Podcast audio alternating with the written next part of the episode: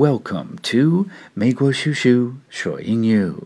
欢迎你收听我们的节目。今天的话题是恐惧。Today we're going to talk about fear. You know, Halloween is coming up, and I'll talk more about that later this month. But for now, let's just talk about fear in general. Who here hasn't been afraid? If you raised your hand, I'm afraid you didn't understand the question. Or just not telling the truth, because, truth be told, we've all been afraid of something at one point or another in our lives. In fact, fear is what keeps us alive. Have you ever heard of the fight or flight instinct in animals? It means that we either fight back against what we are afraid of, or we run away from it so that we can live to fight another day.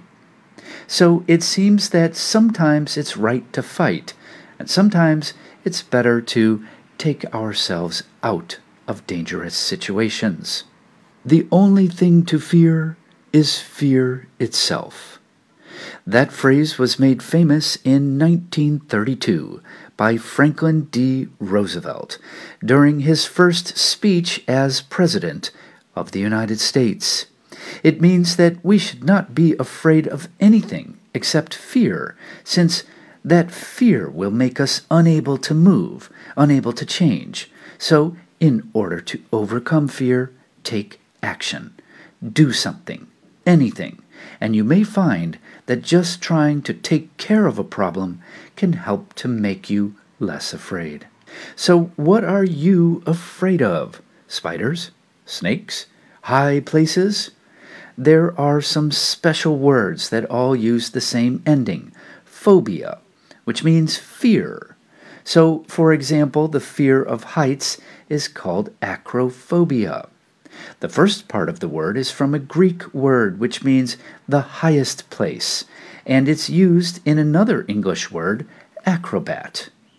Acrobats are the people who do dangerous things from high places, like in a circus performance. And by the way, some of the most famous acrobat groups in the world come from China.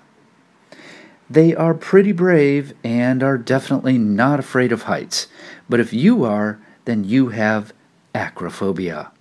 Phrases related to fear. Scaredy cat. Cats are very easily scared and run away at the slightest noise or sudden movement. A person who is often easily scared can be called a scaredy cat. Afraid of your own shadow. Your shadow is not really something that can hurt you, but sometimes it may look like someone is following you. If it is just your shadow that you are afraid of, then you are really too easily scared. Scared stiff. Sometimes when people are scared, they cannot move, and thus are stiff. If you are scared stiff, that means you are really, really scared. Scared out of your wits. This means pretty much the same thing as scared stiff. It means really, really scared. Wits are our intelligence, our awareness. So if you are scared out of your wits, then that means you are so scared that you have lost your ability to think. Fools rush in where angels fear to tread.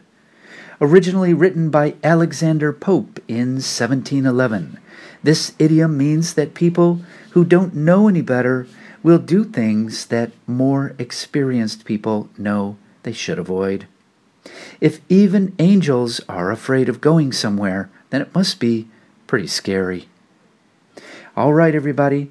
That's our program for today. Keep an ear out for our next one about Halloween coming up soon. Thanks for listening to Mei Guo Shu Shu Shuo Ying Yu. And we'll see you next time. 再见. Bye bye.